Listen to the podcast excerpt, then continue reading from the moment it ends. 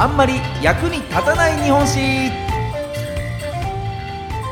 この番組は歴史大好き芸人僕シロップ純平が歴史上の人物や出来事の中で多分テストにも出ない知っていても誰も得しないそんなエピソードをお話しする歴史バラエティ番組です。さあ今週お話しするテーマはこちら。歴史上のハゲ。ね、なんかすいませんね。急になんか今日はそんなテーマっていうところなんですけれども、あの、ポッドキャストなので僕のことを知らないよという方もたくさん聞いてくださってると思うんですが、僕、シロップ淳平、ハゲております。で、こう、ハゲとしてね、こう生きてきましたけれども、歴史上の人物、ね、こう世界を、日本を変えた人たちは結構ハゲてる人が多いというところでね、ハゲから勇気をもらったりですとか、ね、えー、ハゲがいたから今の日本があるんだ、ね、そんなところもたくさん感じられるので、今日はハゲにスポットを当ててお話ししていきたいなと思います。えー、3つね、ご紹介するので3人のハゲをご紹介していきたいと思います。早速参りましょう。役立たずポイント、1つ目はこちら。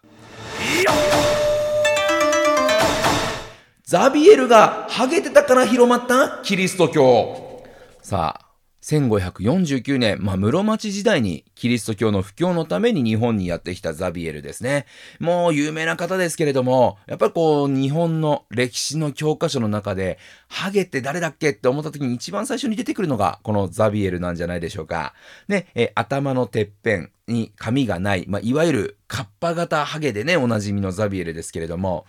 これ実はあの、ハゲではないんですよね、実際のところね。えあれはあの、トンスラというですね、の頭頂部の髪を剃るキリスト教特有のヘアスタイルだったというふうに言われてるんですね。で、こうなんでそんなことするのかというと、こう十字架に貼り付けられてね、恥ずかしめを受けたイエス・キリストに少しでも近づくために、あんな恥ずかしいヘアスタイルにしてると。いうような説だったりですとか、もしくはあの、キリストが貼り付けにされた時にね、被せられた茨の冠、えー、これをこう髪の毛で、えー、表してる、ね、残した髪の毛で頭をぐるーっと囲うことで、えー、表現してるというふうにも言われてるんですよね。そんなハゲ風のヘアスタイルで、えー、日本にやってきたザビエルなんですけれども、もともとはね、あの、こう、インドの方で布教活動をしていて、その後に日本にやってきたというふうに言われてます。で、最初に上陸したのが鹿児島県、まあ、当時の薩摩の国ですね。で、そこを治めていた大名、島津隆久に、まあ、挨拶を、えー、して、布教の許しをもらって、布教していくことになるんですけれども、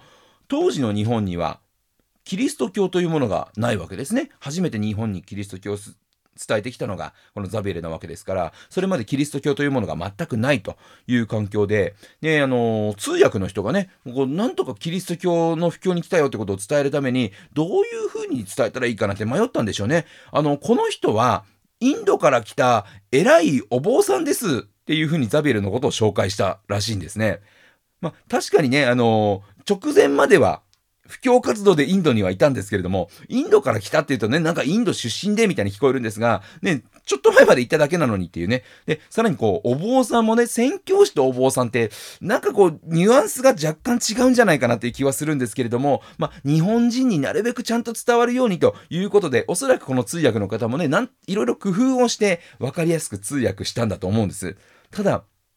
そんな風に紹介した上に、ハゲ風のヘアスタイルなもんだから、仏教の本場、インドから来た仏教のお坊さんなんだっていうふうに誤解されたまま布教活動をすることになったと。で、だからもしかすると、最初からキリスト教の宣教師ですという風にこう名乗ったり伝わっていたらですね、門前払いだったかもしれない。そんな得体の知れないもの結構ですということで、門前払いになってたかもしれない。けれども、通訳の間違いと何よりもハゲ頭だったから日本に入ってこられたんだ。ということを考えると、日本でキリスト教が広まっていったのは、ザビエルのハゲ風ヘアスタイルのおかげかもしれないという、まあ、くまで一説でございますんでね、えー、ちょっと笑って聞き流していただければなと思います。実際のところね、ザビエルはあのー、あのヘアスタイルではなかったというふうにも言われてますしね、あの教科書に載っているザビエルのね、えー、肖像画、イラストですけれども、あれを描かれたのは、こう、ザビエルがやってきてからもう何十年も後のことということで、で、その時にはね、ザビエル本人はいないので、どういう風に、えー、描けばいいかわからなかった。で、その絵師さんが、の、キリスト教の宣教師だと聞いて、キリスト教というのは、あ、こういう髪型してるんだというので書いたらしいんですけれども、ザビエルが所属していたイエズス会は、トンスラという風習はなかったというふうにも言われてるので、ザビエルはあの髪型だったわけじゃないと、ハゲてはなかったという可能性もね、えー、あるなとは思うのでね、ちょっとこの説の信憑性についてはね、ちょっとわかりませんけれども、まあ、バラエティとして聞いていただければなというふうに思います。じゃあ続いていきましょう。役立つポイント、二つ目はこちら。ハゲが起こした本能寺の変。まあ、これもね、有名ですね。ハゲと本能寺の変。誰のことかお分かりですよね。そう、明智光秀ですよね。さあ、日本の歴史上最も大きな謎の一つとされている、まあ、織田信長が明智光秀に撃たれた本能寺の変。この本能寺の変が起こった理由としてね、昔からいろんな説が、まあ、言われてまして、まあ、もともと野望を持っていた光秀が本能寺にいた信長の手勢が少ないのをチャンスと見て裏切ったっていうふうに言われたりですとか、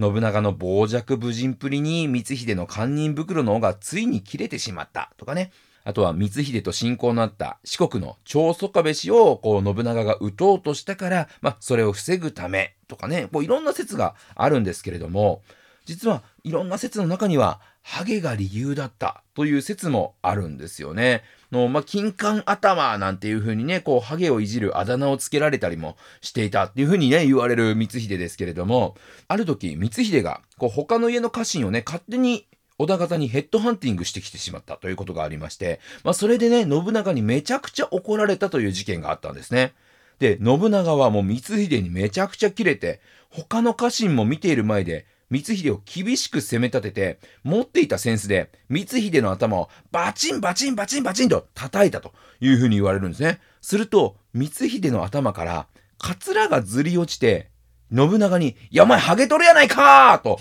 笑われて、で、周囲の家臣もですね、一緒になって笑ってしまって、で、も恥をかかされた。ね。だからヘッドハンティングしたら、ヘッドをハンティングされてしまったと。まあ、これで、めちゃくちゃね、こう、もう恥ずかしい思いさせられたから、信長に、こう、異種返しで、こう、本能寺の変を起こしたんだっていうね。まあ、さすがに信憑性ちょっとね、これ薄いだろうなと思いますけれどもね。まあ、ちなみに本当に俗説で言うとね、あのー、ハゲという漢字。ね、えー、乃木編みたいなね、えー、字に、カタカナのルーみたいの書きますけれども、もうこの漢字もね、あの、光秀の、まあ、秀の字の上半分と、光秀の光、光という字の下半分をくっつけた文字で、光秀がきっかけで誕生した漢字なんていうね、えー、そんな説もあるらしいですけれどもね、さすがにそれはねえだろうと思いますが、まあ、そんなハゲが起こしたかもしれない、えー、本能寺の変。光秀がハゲていなかったら、もしかしたら起こらなかったのかもしれないですね。さあ、ということで3つ目いきましょうか。役立たずポイント3つ目はこちら。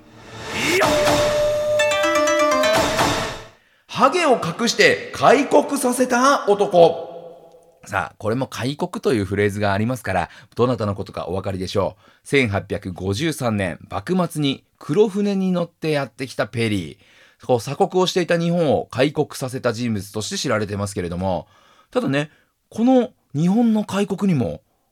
ハゲが関わっていたらしいんですね。まあ、かもしれないという話ですけれども、まあ、歴史の教科書では、黒々としたね、ふさふさな髪で乗っているペリーなんですが、実はあの髪、ズラだったと言われてるんですね。こう日本を開国させて結んだ日米和親条約。この条約の締結後に、まあ、それまであまり世界中に知られていなかった日本のことを本にまとめようとしていたペリーがですね、作家さんと打ち合わせをするために一旦イギリスに立ち寄ったそうなんですね。で、そこで、えー、打ち合わせをした作家が日記に残してるんですが、ペリーのカツラはすごくよくできていて若く見えたっていうことを書いてるんですね。まあ確かにカツラだと言われて教科書を見てみるとまあそう見えなくもないかなという感じなんですが、ね、じゃあペリーのこのハゲと開国がじゃあどうつながるのというところなんですけれども、ペリーは日本に来る前にとことん日本のことを調べ尽くしてきたんですね。で、日本に関する本を本当に読みまくって、日本人というのは権威に弱い。友好的に行くよりも上から目線で行った方が言うことを聞くだろうという作戦を考えて、え日本にやってきたんです。だからこそ軍艦を引き連れて空砲を撃ちまくって脅しをかけて開国させたんですね。で、ここでもしもペリーがズラをかぶっていなかったら、日本人としても、いや、ハゲてるくせに何が開国だよとね、なんかこう偉そうにしやがって、ってなったかもしれないですね。やっぱ、ハゲというのは、あの、まあ、僕も含めそうですけれども、今も昔もね、ちょっとの下に見られたりとか、馬鹿にされたりとかね、いじられたりとか、そういうポジションだったりしますから、ね、だからこうなんか、いや、ハゲてるくせに何偉そうにしてんだよって思いかねないわけですね。えー、だからそうなると日本人もこう、ペリーのことを舐めてかかってたかもしれない。まあそういった観点から見ても、ペリーがズラだったからこそ、日本はペリーに対してちょっとこう威厳というのを感じて、開国せざるを得なかったのかもしれない。そう考えると、今のこの日本があるのは、ペリーがハゲていたからかもしれないなと。いうね、まあ、今回はね、えー、随分とあのハゲに特化したというところでもう歴史のお話というよりはハゲのお話メインでお届けしてまいりましたがまた来週以降ね、えー、しっかりと、えー、歴史についてもおしゃべりしていければなというふうに思いますということで、えー、また来週お耳にかかりましょうさよなら